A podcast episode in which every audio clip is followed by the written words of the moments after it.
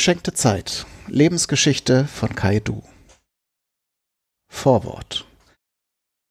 Anfang des Jahres 2022 hatte ich im Rahmen einer Therapie die Aufgabe, einen Lebensbericht zu verfassen. Ich habe meine Lebensgeschichte unter dem Gesichtspunkt aufgeschrieben, warum ich Alkoholiker bin und warum ich unter Depressionen leide. Diese Geschichte möchte ich nun erzählen, in der Hoffnung, dass sie anderen Menschen helfen kann. Vielleicht hilft sie den Menschen, die mich kennen, auch, mich besser zu verstehen. Damit man die ganze Geschichte besser handhaben kann, habe ich sie in mehrere Teile zerlegt. Erster Teil. Am Anfang erschien alles möglich und gut. Ich bin am 13. August 1977 in Bünde in Westfalen geboren, sonst säße ich heute nicht hier. So witzig das auch klingt, war es gar nicht so selbstverständlich, dass ich existiere. Denn mein Vater wurde, als ich etwas älter war, nicht müde zu betonen, dass er eigentlich keine Kinder wollte. Meine Mutter sei es gewesen, die unbedingt eine Familie mit Kindern gewollt habe. Er sagte das meistens auf Familienfesten, wenn er betrunken war, in einem scherzhaften Tonfall, so als sei es nicht ganz ernst gemeint aber ich kenne diese Aussage von ihm auch in anderen Versionen, in einem traurigen, verzweifelten oder gar beleidigten Tonfall. Er war der Überzeugung, dass seine Familie ihm häufig im Weg gestanden habe, das Leben seiner Träume zu führen. Ein Leben in Freiheit, ohne Verantwortung, ohne etwas von seinem Geld für andere ausgeben zu müssen, ohne Rücksicht auf die lästigen Bedürfnisse seiner Frau und seiner Kinder nehmen zu müssen. Meine Mutter wiederum vertraute mir, wenn sie etwas betrunken war, gelegentlich an, dass sie meinen Vater eigentlich nicht gewollt hatte. Sie hatte sich für ihn entschieden, weil er ein lustiger kleiner Kerl war und damals, als sie jung waren, immer gute Laune verbreitet hatte. Und ihre Eltern hatten ihr eingeschärft, dass der erste Mann, mit dem sie sich einlassen würde, doch bitte zu heiraten sei. Was sollten denn sonst die Leute denken? Jedenfalls glaubten meine Großeltern mütterlicherseits, die ich nie kennengelernt habe, an ein Konzept von Reinheit und Ehre, das meine Mutter mit meinem Vater verbunden hat. Und wer hätte ahnen können, dass sich die lustigen Sprüche und Witze meines Vaters sich an einem bestimmten Zeitpunkt ewig wiederholen würden und er sich keine Mühe mehr machen würde, sich etwas Neues auszudenken. Mein großer Bruder und ich sind jedenfalls aus einer Verkettung von wichtigen Lebensentscheidungen entstanden, die meine Eltern offenbar getroffen hatten, um jemand anderem einen Gefallen zu tun und die sie ihr Leben lang bereuen würden. Mein Vater schlug meinen Bruder und mich oft und meistens ohne, dass wir ein schlimmes Vergehen begangen hatten. Manchmal auch ganz ohne Grund, wohl einfach, weil wir da waren und er für uns sorgen musste. Da war ich also. Trotzdem. Meine ersten drei Lebensjahre verbrachte ich in einem Mehrfamilienhaus in Kirchlengern. Darüber gibt es eigentlich nicht viel zu sagen. Als ich vier war, zogen wir um in die Innenstadt von Bünde. Die neue Wohnung war größer als die alte und sie lag in der ersten Etage über zwei Ladengeschäften. In Bünde ging ich auch in den Kindergarten. Ich weiß noch, dass ich immer gern gemalt habe. Dafür musste ich einer der Erzieherinnen Bescheid sagen. Dann wurde eine Wachsdecke auf den kleinen Tischen ausgebreitet und die Kästen mit Stiften und Wachsmalkreiden darauf gestellt. Eines Tages kam ich in die Küche. Dort hatte meine Mutter sich Rührei gemacht. Ich fand das seltsam, weil es weder Mittagszeit noch Zeit für das Abendbrot war. Sie erklärte mir, dass sie einfach Hunger gehabt hat und sich etwas zu essen gemacht habe. Sie fragte mich, ob ich auch Hunger hätte, und ja, zufällig hatte ich Hunger. Als wir so in der Küche standen und Butterbrote mit Rührei aßen, dachte ich mir, diese Sache mit dem Kochen muss ich unbedingt lernen. Dann kann ich mir immer etwas zu essen machen, auch wenn gar keine Essenszeit ist. Also lernte ich, wie man Rührei macht, und da meine Mutter eine gute Köchin ist, lernte ich schnell, gute Hausmannskost zuzubereiten. Einige Jahre später durfte ich sonntags bereits das Essen für die ganze Familie machen. In besonderer Erinnerung habe ich die Familienfeste, bei denen ich zusammen mit meiner Mutter mehrgängige Menüs auf den Tisch brachte. Während mein Vater an den übrigen Tagen feste Vorgaben machte, was es am nächsten Tag zu essen geben sollte, und er am liebsten jeden Tag Eintopfgerichte gegessen hätte, hatten wir zu den Familienfesten freie Hand und meine Mutter konnte neue Rezepte und exotische Speisen ausprobieren. Als ich zwölf oder dreizehn Jahre alt war, hatte ich dann meine erste persönliche Begegnung mit Alkohol. Es war auf einem dieser Familienfeste und ich wusste, dass zu gutem und feinem Essen auch ein Glas Wein gehört. Ich fragte, ob ich auch ein Glas Wein trinken dürfte und bekam die Erlaubnis. Ich nippte vorsichtig an dem Glas und der fremdartige, fruchtig bittere Geschmack des Weines und die Schärfe des Alkohols bedeckte meine Zunge. Nachdem ich das Glas geleert hatte, war ich von einer angenehmen Wärme erfüllt. Die Gespräche der Erwachsenen waren plötzlich interessanter, die ewig gleichen Witze meines Vaters waren auf einmal wieder lustig. Die Flasche mit dem Wein stand vor mir und alle Leute am Tisch waren in ihre Gespräche vertieft. Also dachte ich mir, was soll's, ein weiteres Glas kann nicht schaden. Ich schenkte mir also nach und erinnere mich an den strengen Blick meiner Großtante, die mich dabei beobachtet hatte. Zu meinem Vor- und Nachteil war es auf der Familienseite meiner Mutter nicht üblich, für irgendetwas die Initiative zu ergreifen oder in eine Situation einzuschreiten. Später gefragt, hätte meine liebe Tante Erika vermutlich so etwas gesagt wie Ich hab mich ja schon gewundert, dass der Junge in dem Alter so viel trinken darf. Aber dazu sollte es nicht kommen. Nachdem ich das heimliche Spiel ein weiteres und vielleicht noch ein weiteres Mal wiederholt hatte, muss ich mich wohl selbst entlarvt haben. Ich weiß nicht mehr, ob ich irgendetwas gesagt oder einfach nur gelacht habe. Aber an diesem Zeitpunkt war klar, dass ich ziemlich betrunken sein musste. Große Aufregung brach aus. Die lieben Tanten waren ganz erschrocken. Alle sprachen durcheinander und ich verstand die Aufregung um mich eigentlich nicht so ganz. Man beschloss, mich ins Bett zu stecken, und auch das fand ich vollkommen unangemessen, denn mir ging es prächtig. Mein Zimmer lag direkt neben dem Esszimmer, in dem der große Tisch stand, an dem sie alle saßen. Ich liebte es, bei den Familienfesten den leisen Gesprächen zu lauschen, bis ich einschlief. Doch dieses Mal ging es in den Gesprächen nur um mich. Der Arme fährt jetzt Karussell. Der ist ja total besoffen. Und ich rief zurück, ich bin gar nicht besoffen und kicherte laut. Das blieb für lange Zeit eine Ausnahme und in der folgenden Zeit wurde darauf geachtet, dass man mich nicht unbeaufsichtigt mit vollen Weinflaschen ließ. Als ich 16 Jahre alt war, beschloss ich, ein großer Künstler zu werden. Ich wollte Ölgemälde malen und eines Tages sollten meine Bilder in großen Museen überall auf der Welt ausgestellt werden. Mein Vater schnitt auf der Arbeit das Holz von alten Europaletten zu Leisten, die ich dann in unserem Werkzeugkeller zusammenzimmerte und mit dem Stoff von ausgedienten Tischdecken und Bettlaken bespannte. Ein Freund meines Vaters schenkte mir ein paar Ölfarben, die er für die Restauration einer alten Bauerntruhe gekauft hatte und die er nun nicht mehr brauchte. Zum Geburtstag bekam ich Pinsel und weitere Farben geschenkt. Zum Geburtstag bekam ich Pinsel und weitere Farben geschenkt. Das erste Ölbild, das ich malte, war ein roter Phönix, der über ein Tal flog. Einige Blumen im Vordergrund gingen in Flammen auf. Auch wenn der Phönix etwas rundlich war und eher einem roten Hahn ähnelte, war das Bild nicht schlecht. Es hängt noch heute im Wohnzimmer meines Elternhauses. In dieser Zeit lernte ich auch Sarah kennen. Sie war in meiner Klasse und wir hatten uns angefreundet. Wir schrieben uns jeden Tag seitenlange Briefe und irgendwann stand die Frage im Raum, ob wir zusammen gehen wollten. Wir beschlossen, dass wir das wollten und in diesem Moment auf dem Schulhof hätte sie sich gewünscht, dass ich sie küsse, und ich hatte das nicht gemacht. Dann lief alles ziemlich schief.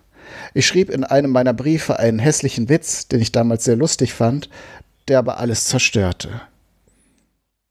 Sarah suchte sich einen anderen Freund, der eine oder zwei Klassen über uns war.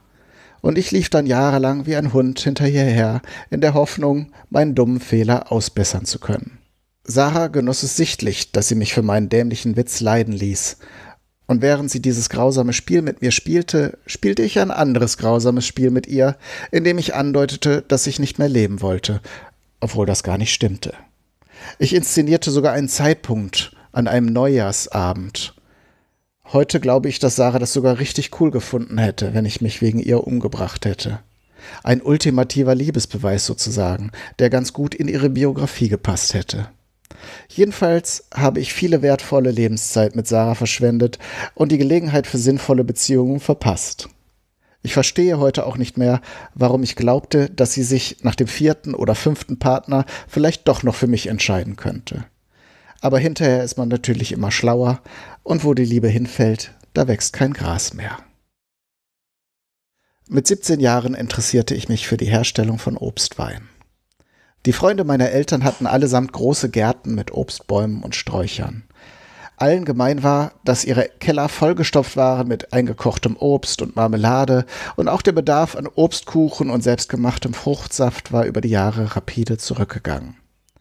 So konnte ich mir die Sauerkirschen, Johannisbeeren und Aprikosen abholen, wenn ich sie selbst erntete, und die Freunde und Bekannten hatten wenigstens den Vorteil, dass sie kein moderndes Obst von ihren Gehwegen und Wiesen entfernen mussten. Ich liebte alles an der Weinherstellung. Die großen Gärballons aus Glas, die man für erstaunlich wenig Geld auf Flohmärkten kaufen konnte oder gar geschenkt bekam, denn gefühlt jeder hatte so etwas auf dem Dachboden stehen und brauchte es nicht mehr. Ich beobachtete die kleinen Gasbläschen, die aus der Fruchtmaische aufstiegen und die mit einem lauten Glucksen aus dem Gärverschluss entwichen. Ich sah, wie sich aus einer groben Pampe im Laufe der Zeit klare, bunte Flüssigkeiten entwickelten und füllte schließlich den fertigen Wein in saubere Flaschen ab, die ich mit selbstgestalteten Etiketten versah. Zum 18. Geburtstag meines besten Freundes Dennis brachte ich eine Flasche meines ersten Produktes mit. Es war ein Wein aus roten und weißen Johannisbeeren, den ich mit dem Namen Piggy Pink versehen hatte. Auf dem Etikett lag ein gezeichnetes, fröhlich betrunkenes Schweinchen mit einem Weinglas. Wir verkosteten den Wein und die Runde von fünf oder sechs Geburtstagsgästen verwandelte sich in eine sehr laute Bande von Piraten mit rotglühenden Gesichtern. Von diesem Zeitpunkt an brachte ich zu feiern eine, später zwei Flaschen von meinem Wein mit und wir hatten unseren Spaß.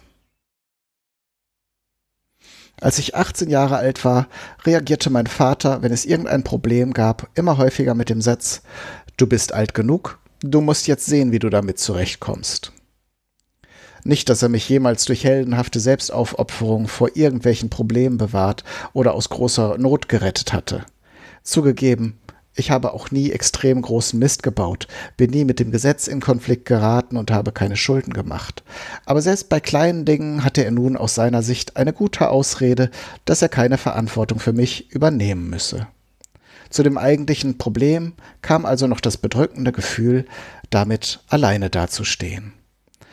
Um diesen zusätzlichen Schlag ins Gesicht zu vermeiden, bezog ich meinen Vater immer seltener in die Dinge ein, die mich beschäftigten. Das gefiel ihm natürlich auch nicht. Zweiter Teil. Am Abhang. Eine weitere Sache, die sich mir von unseren Familienfesten eingeprägt hat, ist mein Vater, der am Tisch nach dem Essen über meinen Bruder schwärmte. Mein Bruder hatte sehr früh für sich entschieden, dass er einfach immer brav das machte, was mein Vater ihm auftrug oder empfahl. So machte er vor seinem Studium eine Ausbildung zum Industriemechaniker, damit er etwas Vernünftiges gelernt hätte, falls das mit dem Studium nicht so richtig klappen sollte. Da diese Ausbildung dem Beruf meines Vaters recht nahe kam, erging er sich gerne darüber, wie ähnlich sich mein Bruder und er seien, dass der Junge einen technischen Verstand habe und so weiter. Er war jedenfalls begeistert von seinem ersten Geborenen und im Grunde auch von sich selbst. Wenn mein Vater sein Loblied anstimmte, hatte sich mein Bruder meistens bereits zurückgezogen in sein Zimmer, denn ihm war diese Art von Aufmerksamkeit und Lobhudelei eher peinlich. Der Punkt, auf den ich hinaus will, ist, dass meinem Vater irgendwann auffiel, dass er ja noch einen weiteren Sohn hatte, der, im Gegensatz zum anderen, meistens noch mit den Gästen am Tisch saß und zuhörte. Meine Eltern haben immer betont, dass es ihnen wichtig sei, meinen Bruder und mich gleich zu behandeln, keinen von beiden zu bevorzugen. Vielleicht fiel meinem Vater diese selbst auferlegte Regel ein. Jedenfalls dachte er sich offenbar, dass er ja nun auch etwas Nettes über mich sagen müsse. Der Ausspruch, den er für mich reserviert hatte, war Der Kai, der ist mehr so für die schönen Dinge im Leben. Das war an sich nicht falsch. Ich interessierte mich für Kunst, gutes Essen und Wein, was ja durchaus schöne Dinge sind. Im Vergleich zu den Ausführungen über meinen Bruder war das allerdings etwas knapp und pauschal. Es war irgendwie klar, dass der alte Herr nicht so richtig einordnen konnte, was sich da eigentlich Tag ein, Tag aus trieb und wie man zu Ruhm und Reichtum gelangen sollte, wenn man keine Maschinen bauen konnte. Auch wenn ich für die ganze Familie mehrgängige Menüs kochte oder ein besonders gelungenes Bild malte, hatte ich immer den Eindruck, dass mein Vater das nicht wirklich wertschätzen konnte. Ich glaube, er sagte mal etwas wie Wieso? Das macht ihm doch Spaß? Was so viel bedeutete wie Das ist keine richtige Arbeit. Richtige Arbeit ist anstrengend, schmutzig und man macht sie nicht gerne. Trotzdem malte und kochte ich immer weiter. Das Urteil meines Vaters schaffte es einfach nicht, mich zu sinnvollen Tätigkeiten zu bewegen. Wann immer ich etwas brauchte, was etwas teurer war, stellte mir mein Vater die Frage, ob ich denn wisse, wie lange er dafür arbeiten müsse. Kurioserweise weiß ich bis zum heutigen Tag nicht, wie viel mein Vater verdiente, und ehrlich gesagt interessierte es mich auch nie. Ich hatte mich lange damit abgefunden, dass wir von allen Dingen, wenn überhaupt, immer die billigste Variante hatten. Nicht selten wurde ich in der Schule ausgelacht wegen meiner billigen Schuhe und Kleidung. Aber die Meinung der Mitschüler, deren wohlhabende Eltern sie mit den teuren Markensachen ausstatteten, war mir ohnehin egal. Ich hielt mich lieber an die Menschen, die mich für meine Fähigkeiten und Eigenschaften mochten, nicht wegen irgendwelcher Sachen, die jemand für mich gekauft hatte. Im Gymnasium kam ich gut zurecht. Ich spielte in meiner Freizeit Theater, schrieb Drehbücher für Videoproduktionen, liebte den Kunstunterricht und hatte schnell den Ruf eines kreativen Kopfes. Obwohl ich schnell Freunde fand, mit denen ich bis heute den Kontakt gehalten habe, hatte ich auch einige Probleme in meinem Sozialverhalten. Einfache Dinge wie Hallo zu sagen, mich zu verabschieden, Bitte oder Danke zu sagen oder mich zu entschuldigen, hatte ich nicht auf dem Kasten schlicht weil ich sie von meinen Eltern nicht gelernt habe.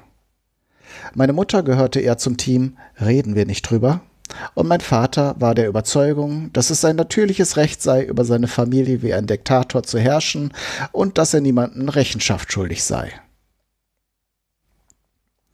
Viele dieser einfachen Grundregeln sozialer Interaktionen habe ich später mühsam lernen müssen. Und auch heute fällt es mir manchmal auf, dass ich mich aus einer netten Runde still und heimlich weggeschlichen habe, ohne mich zu verabschieden, oder dass ich mich nicht überwinden kann, mich zu entschuldigen, auch wenn ich eindeutig Mist gebaut habe. Von meiner Mutter hatte ich die Angewohnheit übernommen, dass ich nicht auf andere Menschen zugehen konnte. Immer musste jemand anderes den ersten Schritt auf mich zumachen mich ansprechen, anrufen oder etwas fragen. Ich erinnere mich auch, dass ich damals, wenn ich mich aus einem Treffen von Freunden weggeschlichen habe, dachte, es fällt eh niemandem auf, wenn ich weg bin. Insgeheim habe ich mir aber gewünscht, dass jemand meine Abwesenheit bemerkt und etwas ruft wie Hey Kai, komm doch zurück, wir brauchen dich hier. Zum Glück habe ich später gelernt, dass sich im Grunde jeder Mensch erst einmal Gedanken um sich selbst macht. Und wenn man Glück hat, findet man Kontakt zu freundlichen und lieben Menschen, mit denen man eine nette Zeit verbringen kann. Darauf zu hoffen, dass jemand anderes sich annähert, meldet, etwas anbietet oder fragt, kann auch funktionieren, aber häufig verbringt man unnötig viel Zeit damit, darauf zu warten. Die Zeit des Abiturs nahte und meine Freunde und ich begannen einige Jahre vor unserer eigenen Abi-Party die Feiern der Jahrgänge über uns zu erkunden. Es war die Zeit der berüchtigten Freibierpartys, zu denen man für einen überschaubaren Beitrag so viel Bier trinken durfte, wie man eben durch seinen Körper schleusen konnte. Als ökonomisch denkender Mensch ohne festes Einkommen versuchte ich, so viel wie möglich für meine 10 Mark herauszuholen und war recht erfolgreich. Die Partys waren meistens in großen Reithallen außerhalb der Stadt. Bei einer dieser Feiern saß ich neben einem hübschen Mädchen aus meiner Klasse am Rand einer leicht erhöht liegenden Wiese. Ich war schon außerordentlich betrunken und irgendwann hielt ich es für angemessen, mich kurz auf die Seite zu legen. Mein Magen war gefüllt mit Bier, und da ich nun seitlich an einem Hang lag, folgte das Bier der Schwerkraft aus mir heraus. Ich dachte, oh nein, wie schade. und hörte das hübsche Mädchen neben mir rufen, I, Kai kotzt. Und ich dachte, wie peinlich, das bin ja ich. Und mit dem hübschen Mädchen wird wohl auch nichts mehr laufen. Bei einer anderen dieser Feiern kam jemand auf die fatale Idee, sauren Apfelkorn mitzubringen. In der Kombination mit ungezählten Bieren stellte ich irgendwann fest, dass ich ganz schnell nach Hause musste. Ich schwang mich also auf mein Fahrrad und düste mit hoher Geschwindigkeit an den Feldern entlang. Irgendwann kam eine T-Kreuzung, und ich überlegte eine halbe Minute zu lang, welche Richtung nach Hause führte. Ich beschloss, in beide Richtungen gleichzeitig zu fahren. Ich erwachte zu der Musik eines Posaunenchors, der am Sonntag auf der Wiese vor dem Krankenhaus die Kranken belustigte. Ein Schlauch ragte aus meiner Hand. Ich überlegte, wie ich hier möglichst schnell und unauffällig herauskäme. Ein junger Krankenpfleger kam herein. Ein weiterer junger Mann kam herein, der aufgeregt schien und sich offenbar zum Ziel gesetzt hatte, mir möglichst viele Schwierigkeiten zu machen. Er redete auf den Pfleger ein, der ruhig antwortete, der andere solle es mal gut sein lassen. Später erfuhr ich von einem Freund, der einige Minuten später nach mir ankam und dabei war, als man mich in einen Krankenwagen verlud. Ich soll laut zu den Rettungskräften gesagt haben, ich fick eure Mütter. Das klang eigentlich nicht nach mir, würde aber die Aufregung des Rettungssanitäters am nächsten Tag durchaus erklären. Nach meinem Zivildienst wollte ich Grafikdesign studieren und habe mich an der Fachhochschule in Bielefeld beworben. Im Bewerbungsverfahren musste man eigene Arbeitsproben einreichen, mit der man seine künstlerischen und kreativen Fähigkeiten nachweisen sollte. Es gab spezielle Kurse, in denen man gezielt an solchen Mappen arbeiten konnte. Allerdings war ich recht selbstbewusst, was meine Fähigkeiten anging, und durch die vielen positiven Rückmeldungen von Freunden, Lehrern und Verwandten hatte ich keine Zweifel, dass man mich dort annehmen würde. Also packte ich eine Auswahl meiner besten Werke in einen Wanderrucksack und reichte den Sack ein. Überraschenderweise wurde ich nicht angenommen. Das war nicht gut. Eine Vielzahl von Versuchen gab ich mir nicht, zumal mein Vater sehr deutlich gemacht hatte, dass er mich finanziell nicht unterstützen würde, wenn ich in einer anderen Stadt studieren und leben wollte. Auf der anderen Seite drängte er mich zu einer Entscheidung, welche Laufbahn ich einschlagen wollte, weil er befürchtete, dass aus mir wirklich nichts werden würde. Ich versuchte den Weg, den schon mein Bruder gegangen war, und bewarb mich auf Ausbildungsplätze als Mediengestalter für Print und Digital. Auch hier hatte ich keinen Erfolg, denn zum Teil bewarb ich mich mit hunderten anderen um einen einzelnen Platz. Da die meisten meiner Freunde sich um einen Studienplatz kümmerten, schaute ich parallel auch nach Studiengängen, die zumindest ein bisschen in die kreative Richtung gingen. Da ich mich auch immer für naturwissenschaftliche Themen interessiert hatte, studierte ich ein Semester Chemie, wie mein bester Freund. Es stellte sich heraus, dass Chemie nicht wie in den Zeichentrickfilmen funktionierte und man nicht einfach bunte Flüssigkeiten zusammenkippte, um blubbernde Zaubertränke herzustellen. Die meiste Zeit beschäftigte man sich mit komplizierten Formeln und physikalischen Zusammenhängen, und wenn man dann etwas mit Chemikalien machen durfte, war das meist sehr übersichtlich und unspektakulär. Dritter Teil. Falsche Abfahrt. Jedenfalls landete ich bei den Erziehungswissenschaften. Nach ein paar Semestern zog ich von zu Hause aus. Die Launen meines Vaters und die ziellosen Diskussionen mit ihm, die am Ende immer darauf hinausliefen, dass ich ja unter seinem Dach lebe und nach seinen Regeln spielen müsse, waren irgendwann unerträglich geworden. Immer häufiger entschied mein Vater aus heiterem Himmel heraus, für längere Zeit nicht mehr mit mir zu sprechen. Ich wusste nie, was diese Art der Behandlung ausgelöst hatte. Als er das erste Mal so etwas mit mir machte, war ich verunsichert und schockiert. Als er die Situation dann auflöste und mir erklärte, was ich alles falsch gemacht hätte und was ich in Zukunft besser machen müsse, war ich erleichtert. Doch je öfter mein Vater diese Methode verwendete, desto wütender wurde ich, und umso weniger verletzte mich sein Verhalten. Wenn er von der Arbeit kam, öffnete er die Tür immer einen Spalt, steckte sein kleines rundes Köpfchen herein und warf mir wütende Blicke zu. Irgendwann war mir das vollkommen egal. Ich ignorierte ihn vollständig. Selbst als er die Auflösung für sein Schweigen präsentierte, nahm ich seine Erklärungen nur mit geringem Interesse zur Kenntnis. Irgendwann nach einer dieser Schweigsamkeitsbehandlungen verkündete ich ihm dann einfach, dass ich ausziehen würde. Er müsse keine Angst haben, ich wolle nichts von seinem Geld haben und ich würde schon über die Runden kommen. Genussvoll beobachtete ich, wie der von ihm erwartete Triumph ausblieb und sein Film eine unerwartete Wendung nahm. Ich fand ein günstiges Zimmer in einem der Studentenwohnheime, das ich mir auch ohne finanzielle Unterstützung leisten konnte. Und eine Weile später fand ich mit Hilfe eines Freundes auch einen Studentenjob, mit dem ich mich finanzieren konnte. Mein bester Freund Dennis, der bereits vor mir im selben Studentenwohnheim gewohnt hatte, zog irgendwann ebenfalls mit in unsere Wohngemeinschaft, weil er sich in eine meiner Mitbewohnerinnen verliebt hatte. Die beiden lebten wie ein knuffiges Ehepaar in einem Zimmer und richteten sich das andere Zimmer als zusätzliches Wohnzimmer ein.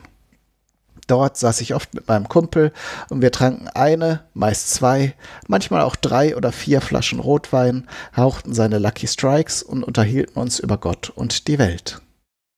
Ich studierte so vor mich hin, verbrachte sehr viel Zeit auf Studentenpartys und sehr wenig in den Seminaren, in denen sehr viel belangloses Zeug gelabert wurde und jede Meinung und jedes Gefühl eine Berechtigung zu haben schien. Ich besuchte meine Pflichtveranstaltungen, absolvierte Prüfungen.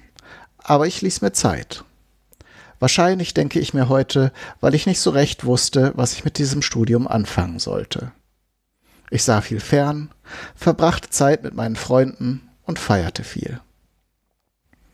Irgendwann sah ich im offenen Kanal einen Videobeitrag von zwei BWL-Studenten, die sich über Pädagogikstudenten lustig machten. Die Pointe in ihrem Beitrag war, dass Pädagogikstudenten einfach super lange studieren würden. Sie hatten sich lange weiße Bärte aufgeklebt und erzählten irgendwelchen Stuss. Einerseits war ich empört, auf der anderen Seite hatte ich die Regelstudienzeit deutlich überschritten und konnte nicht abstreiten, dass sie zumindest in meinem Fall recht hatten. Ich beschloss, das zu ändern und arbeitete ab diesem Tag gezielt auf meine Abschlussprüfungen hin. In dieser Zeit lernte ich meine zukünftige Frau kennen. Sie lebte im selben Studentenwohnheim, wir verstanden uns von Anfang an hervorragend. Sie war Chinesin und war für ihr Studium nach Deutschland gekommen.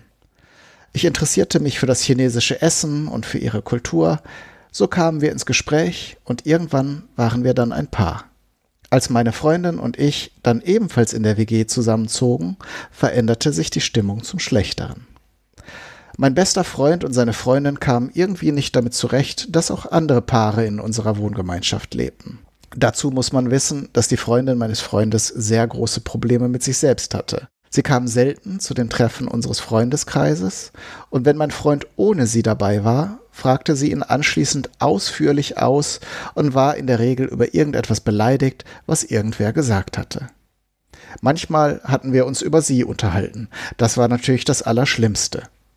Man konnte das immer ganz gut daran erkennen, dass mein Kumpel dann zu einzelnen Freunden nicht mehr zu Besuch kommen durfte und die auch nicht mehr eingeladen wurden. Als sich mein Studium dem Ende zuneigte, kam es eines Tages dazu, dass ich Dennis zu einer bestandenen Prüfung gratulieren wollte und er wortlos an mir vorbeiging.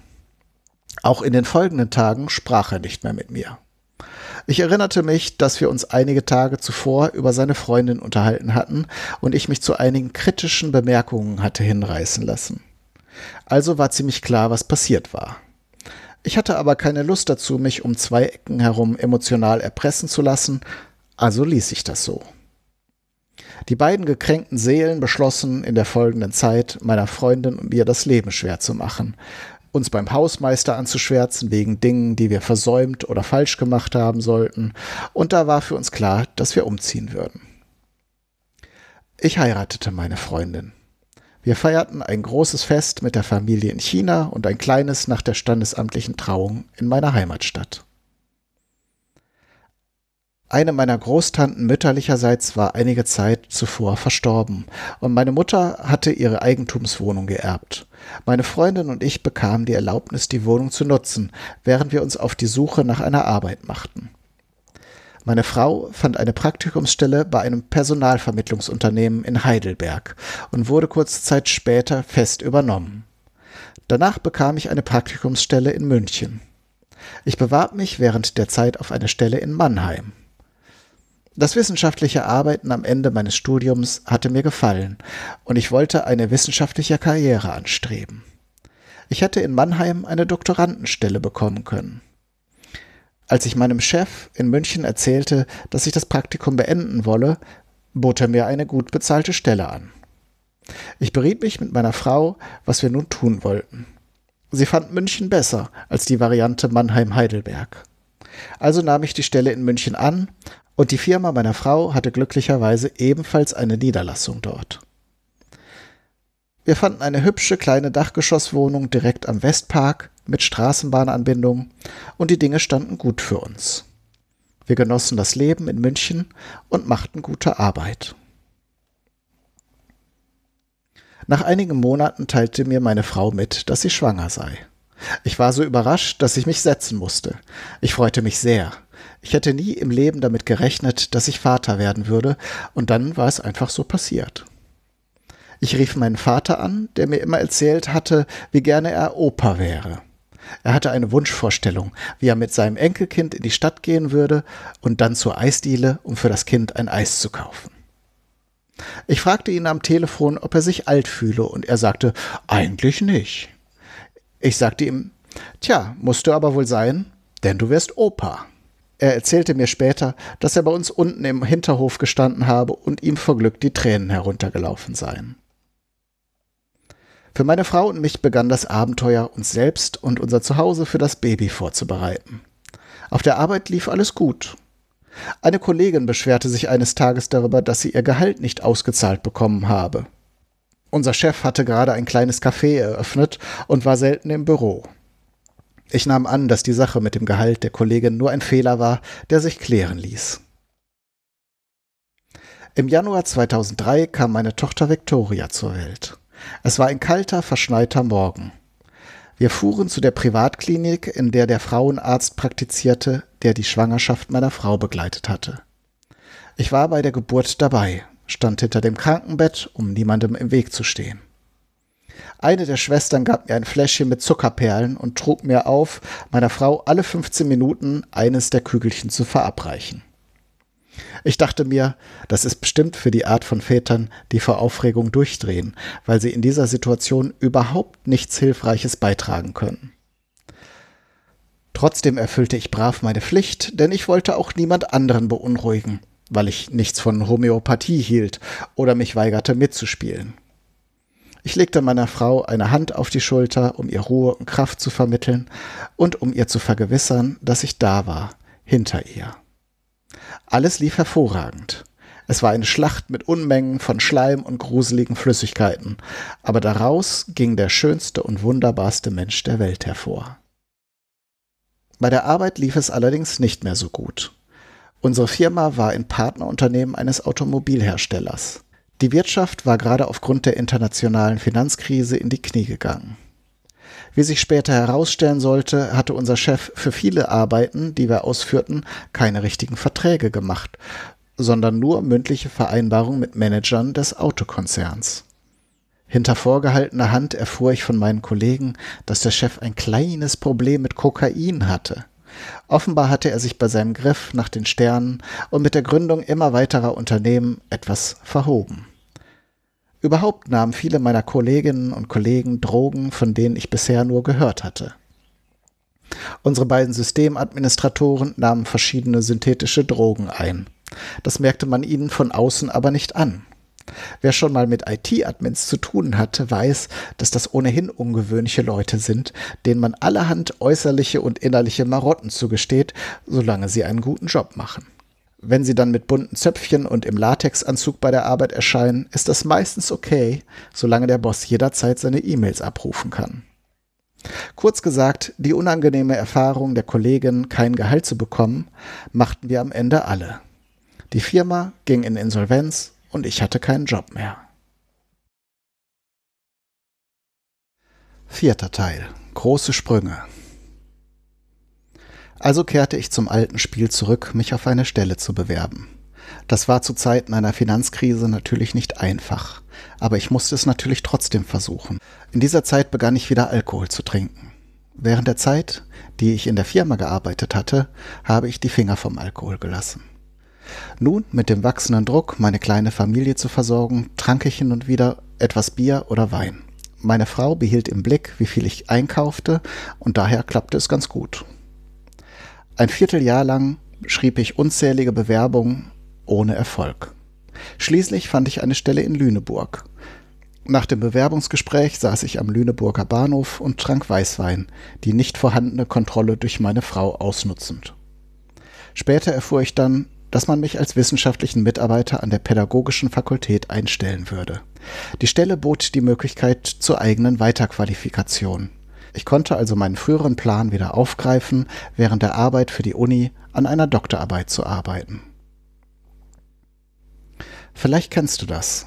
Ein perfekter Moment, zusammen mit Freunden, in den Armen eines geliebten Menschen, alleine in der Sonne an einem Sommernachmittag.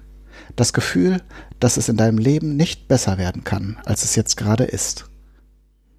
Danach kommt ein kurzer Schreckmoment, in dem du erkennst, dass es dann eigentlich nur noch schlechter werden kann. Die Arbeit in Lüneburg gefiel mir gut das einzige Problem war, dass ich für meine Doktorarbeit keine Professorin und keinen Professor fand, die oder der mich betreuen konnte oder wollte. Das recht neue Feld der Medienpädagogik war an dieser Uni nicht vertreten und mein Spezialgebiet, das Online-Lernen, war keinem der Lehrenden an der Fakultät vertraut. Ich ging mit meinen Ideen und Plänen durch alle Büros, landete am Ende bei den Kulturwissenschaftlern und fand einen Professor, der mich und meine Doktorarbeit betreuen würde. Über ein bis zwei Jahre versuchte ich mich an meinem Thema, musste am Ende aber feststellen, dass die Kulturwissenschaftler mit ganz anderen Methoden arbeiteten und dass ich nicht vorankam. Schweren Herzens gab ich meinen Plan auf, was auch bedeutete, dass ich nach sechs Jahren nicht länger an der Uni in Lüneburg beschäftigt werden konnte. Während dieser Zeit veränderte sich die Beziehung zu meiner Frau. Sie war immer sehr gut darin, Dinge zu organisieren und Menschen für sich zu gewinnen. Man könnte auch sagen, dass sie eine gute Netzwerkerin ist. So lernten wir überall, wohin wir kamen, schnell neue Leute kennen. Meistens waren das deutsch-chinesische Paare, so wie wir. Immer häufiger kam es vor, dass meine Frau sehr gereizt und nervös wurde, wenn wir zu Bekannten fuhren. Irgendwann kam dazu, dass sie mit mir schimpfte, während wir von Bekannten nach Hause fuhren. Das war irgendwie seltsam und bedrückend, wenn man einen netten Nachmittag oder Abend verbracht hatte und dann später serviert bekam, was man Falsches gemacht oder gesagt hatte. Häufig ging es um kulturelle Dinge, die Chinesen nun mal anders handhaben als wir. Meine Offenheit war Teil des Problems. Ich hatte nie ein großes Problem damit, über meine eigenen Schwächen zu erzählen oder Probleme zu beschreiben. Chinesen finden so ein Verhalten ungeschickt und dumm, weil jemand anderes diese Schwäche natürlich zu seinem Vorteil ausnutzen könnte. Ich bin eben in relativer Sicherheit aufgewachsen und meine Frau in einem Land, in dem man über eine Milliarde Nachbarn hat, die einem ohne zu zögern die Butter vom Reis nehmen, wenn sie die Gelegenheit dazu haben. Wie auch immer. Neben meiner dümmlichen Ehrlichkeit kam später dazu, dass wir zu wenig beeindruckende Sachen hatten. Wenn unsere Bekannten ein neues Auto gekauft hatten, war unser Auto von einem Moment zum nächsten die letzte Schrottkarre. Und wenn andere Bekannte ein Haus kauften, dann war unsere Wohnung viel zu schäbig und zu klein. Das mit der Wohnung stimmte irgendwann auch wirklich. Spätestens, als meine Frau mit unserem Sohn Konstantin schwanger war, fand ich die Idee mit dem eigenen Haus gar nicht so schlecht. Ich wollte immer schon ein eigenes Haus haben. Für meine Frau musste es natürlich ein Neubau sein, da gab es keine Diskussion. Wir fanden ein Grundstück, einen Kredit und nach einiger Suche auch ein Bauunternehmen, das uns ein Häuschen bauen wollte. Ich hatte schon viel gehört über kleine Bauunternehmen, die insolvent gingen, dann Geld nehmen und dann einfach ein neues Unternehmen gründen. Darum war es mir wichtig, ein großes Unternehmen zu verpflichten, das nicht so schnell pleite gehen würde. Das Unternehmen, das wir ausgewählt hatten, ging allerdings in Insolvenz, nahm unser Geld und verschwand. Zum Glück hatten sie uns keine Bauruine hinterlassen, sondern uns einfach nur betrogen. Dann kam Konstantin zur Welt. Während der Schwangerschaft war eigentlich nichts auffällig gewesen. Als meine Frau und ich zum Krankenhaus fuhren, weil sie spürte, dass es losging, gab die Ärztin ihr eine Tablette, um die Geburt einzuleiten. Bei seiner Geburt hatte Konstantin eine dunkelgraue Farbe. Sofort verschwanden alle Menschen mit ihm aus dem Kreissaal. Ich war alleine mit meiner Frau. Meine Frau blutete leise vor sich hin. Unendlich viel Zeit verging. Irgendwann kamen Ärzte herein und nähten meine Frau wieder zusammen. Einige Zeit später bekamen wir unseren Konstantin mit einer gesunden Hautfarbe zurück. Alles schien gut gegangen zu sein. Stolz betrachtete ich meinen Sohn, als mir auffiel, dass sein Gesicht im Sekundentakt zuckte. Ich sprach eine der Ärztinnen an, die ganz überrascht war. Untersuchungen wurden gemacht. Der Chefarzt rief uns in einen abgelegenen Raum des Krankenhauses.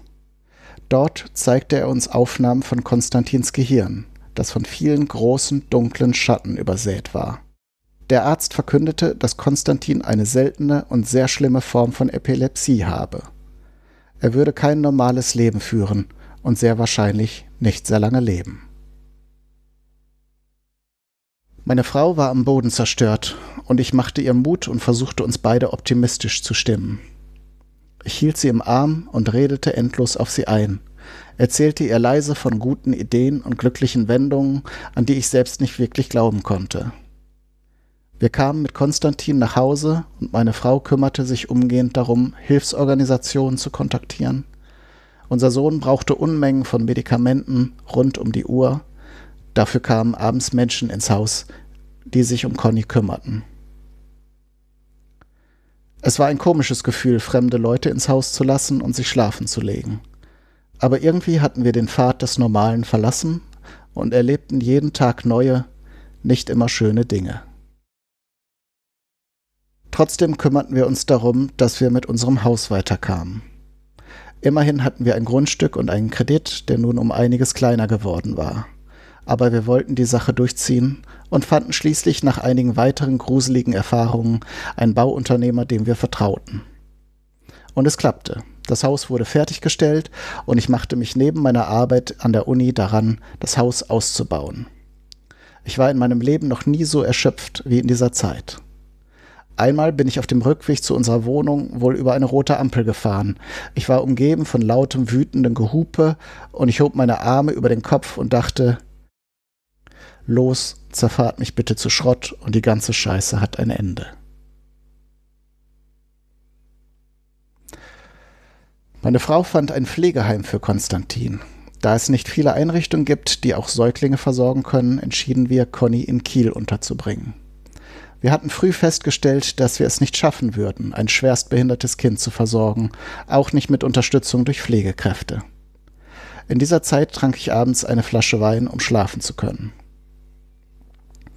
Eines Abends saß ich mit meiner Frau zusammen. Ich hatte wieder Wein getrunken und sie erzählte mir, dass sie Nachforschung angestellt habe, was die Ursachen für die Krankheit unseres Sohnes sein könnten. Dazu muss man sagen, dass die Nachforschung meiner Frau häufig Gespräche in chinesischen Diskussionsforen waren und nicht das Studium wissenschaftlicher Veröffentlichungen. Jedenfalls verkündete sie mir, dass eine mögliche Ursache wohl Alkoholkonsum der Eltern sein soll.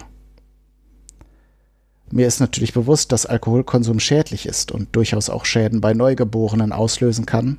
Ich weiß natürlich nicht mit absoluter Sicherheit, was meine Frau damit gemeint hatte. Verstanden habe ich jedenfalls, du bist schuld daran, dass unser Kind schwer behindert ist.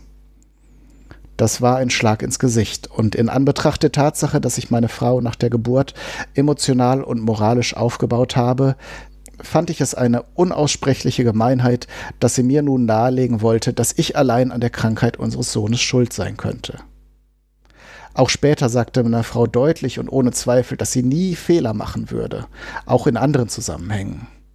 In einer Beziehung, in der einer der Partner der eigenen Ansicht nach absolut nie Fehler machte, gab es in Krisen und Problemen dann ja nur einen Schuldigen. Rückblickend hatte diese Einstellung meiner Frau schon früh Wurzeln am Anfang unserer Beziehung. Zu dieser Zeit habe ich diese Der Mann ist an allem schuld Vorwürfe nicht ernst genommen. Ich habe gedacht, ich liebe dich und dafür nehme ich die Schuld gerne auf mich. In belanglosen Alltagssituationen ist das auch kein großes Problem und hat keine schwerwiegenden Auswirkungen.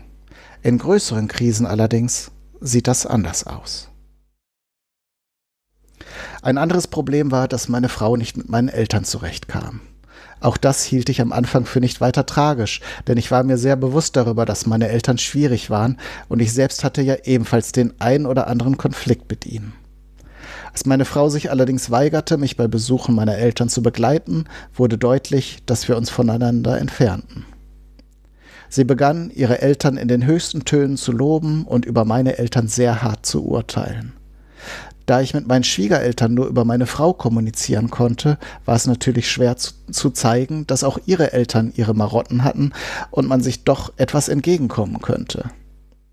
Doch dann sollte etwas geschehen, was es mir noch schwerer machte, meine Eltern zu verteidigen. Fünfter Teil. Zerfallsprodukte. Meine Eltern hatten Ärger mit ihrer Vermieterin. Die Wohnung, in der ich große Teile meines Lebens verbracht hatte, sollte schrittweise saniert und die Miete entsprechend erhöht werden.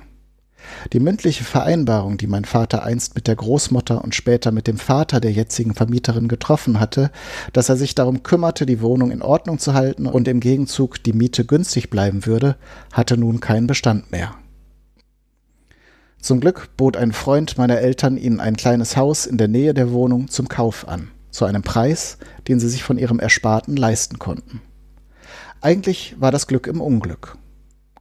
Aber während meine Eltern sich auf ihren Umzug und die Renovierung des Hauses vorbereiteten, war ziemlich klar, dass mein Vater mit dem Ortswechsel nicht gut zurechtkam. Er war nie ein großer Freund von Veränderungen gewesen. Er machte viele Dinge sehr ordentlich und immer auf die gleiche Art. Wenn ihm jemand vorschlug, etwas Neues auszuprobieren oder eine gewohnte Sache anders und vielleicht besser zu machen, wehrte er sich meistens mit Händen und Füßen dagegen. Kurz gesagt, während des Umzugs begann mein Vater wieder zu trinken. Sehr viel zu trinken. Zuerst laberte er die Freunde und Bekannten voll, die bei der Renovierung des Hauses halfen. Später war er zu gar nichts mehr zu gebrauchen. Während des gesamten Umzugs war er keine große Hilfe. Ich konnte meinen Eltern nicht helfen. Ich stand 250 Kilometer entfernt auf Leitern, verspachtelte irgendwelche Fugen und versuchte nicht vor Müdigkeit herunterzufallen. Mein Vater trank immer weiter. Meine Mutter hatte ihn längst aufgegeben. Über Jahre und Jahrzehnte haben wir seinen Konsum aus Scham gedeckt, haben für ihn gelogen, haben ihm immer wieder verzeihen müssen. Irgendwann haben wir ihn einfach machen lassen, weil er auch nie Einsicht zeigte, dass er etwas an sich verändern müsse. Immer waren die anderen schuld, hatten ihn enttäuscht und betrogen, war er das Opfer, das sich betäuben musste, ob dieser schreienden Ungerechtigkeiten, die sein Leben prägten. Nach ein paar Wochen kriegte er meistens irgendwie die Kurve und raffte sich wieder auf. Dieses Mal war es schwieriger. Er musste in ein Krankenhaus zur Entgiftung. Das Krankenhaus bei uns im Ort nahm ihn nicht mehr, die kannten ihn schon. In der nächstgrößeren Stadt kam er unter. Als aber der Alkoholentzug durchgestanden war, war nicht mehr alles gut. Mein Vater hatte deutliche Schwierigkeiten mit dem Kopf. Er erkannte seine eigenen Geschwister nicht mehr. Mich siezte er freundlich, nachdem er mich vorher scheinbar noch erkannt hatte. Er sprach sehr undeutlich und leiernd. Wenn er etwas sagte, lief es mir kalt den Rücken herunter. Er war wie ein fleischgewordenes Gespenst, das meinem Vater entfernt ähnelte, und seine zwei Ziele in der Welt der Lebenden waren es, nach Hause zu gelangen und Alkohol zu besorgen. Zu Hause konnte und wollte ihn niemand betreuen. Er hatte sich ein eigenes Schlafzimmer im Obergeschoss des neuen Hauses eingerichtet, in dem er hausen konnte, und meine Mutter berichtete, wie sehr sie sich ekelte, wenn er zu den ungewöhnlichsten Tages- und Nachtzeiten die quietschenden Holztreppen langsam hinabschlicht, um sich weiteren Alkohol zu kaufen. So begann das endlose Spiel, dass meine Mutter ihn in einem Pflegeheim unterbringen wollte und er mit allen Mitteln versuchte, wieder nach Hause zu gelangen. Außerdem begann der Kampf, wer für die Pflege unseres Alkoholgeistes aufkommen sollte. Als es darum ging, dass meine Mutter das gerade bezogene Haus verkaufen sollte, um seine Pflege zu finanzieren, beschloss sie, sich von ihm scheiden zu lassen. Das teilte sie ihm mit. Da ist er in der folgenden Nacht aus dem Fenster des Pflegeheims gesprungen. Am nächsten Morgen wurde er tot aufgefunden.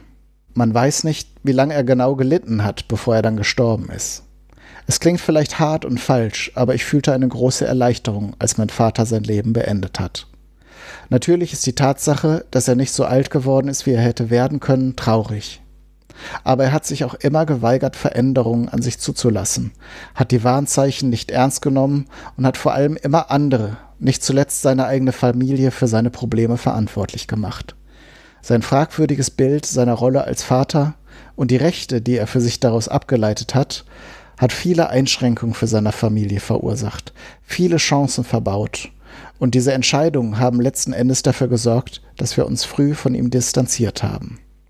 Ich habe zumindest aus seiner tragischen Existenz den Schluss gezogen, dass ich immer versuchen werde, offen für Veränderungen zu sein und vor allem meiner Tochter mehr Dinge zu ermöglichen, als mein Vater es für mich getan hat.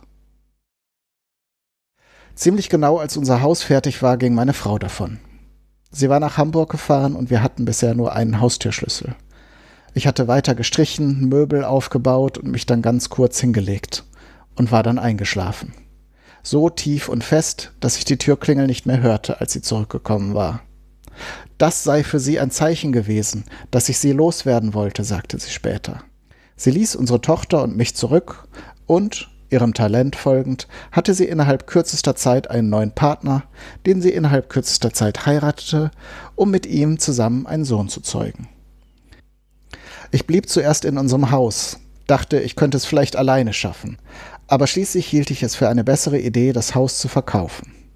Ich zog mit meiner Tochter in eine Wohnung in der Nähe des Hauses, damit sie dort weiterhin zum Kindergarten und zur Schule gehen konnte. Beruflich ging es für mich zuerst gut weiter. Ich bekam einen Job in Hamburg. Meine Tochter ging in die Schule und konnte nachmittags dort betreut werden. Die Fahrt von Lüneburg nach Hamburg war stressig. Wie sich herausstellte, war ich nicht der Einzige, der aus dem Umland zum Arbeiten nach Hamburg fuhr. Der Job stellte sich leider als Fehlentscheidung heraus. Die Abteilung, in der ich arbeiten sollte, war von verstörten Menschen besetzt, deren Hauptbeschäftigung darin bestand, Arbeit vorzutäuschen und sich unauffällig zu verhalten. Die Leiterin der Abteilung stellte immer mehr Personal ein, weil mit der Zahl der Mitarbeiterinnen und Mitarbeiter ihr Einfluss innerhalb der Organisation stieg. Ich erinnere mich, dass ich dort am Schreibtisch saß und dachte, wenn ich in diesem Job ein paar Jahre lang bleibe, werde ich sehr, sehr krank. Ich überstand die Probezeit nicht, obwohl ich mich kollegial, hilfsbereit und engagiert gezeigt habe. Aber manchmal ist eben genau das nicht erwünscht.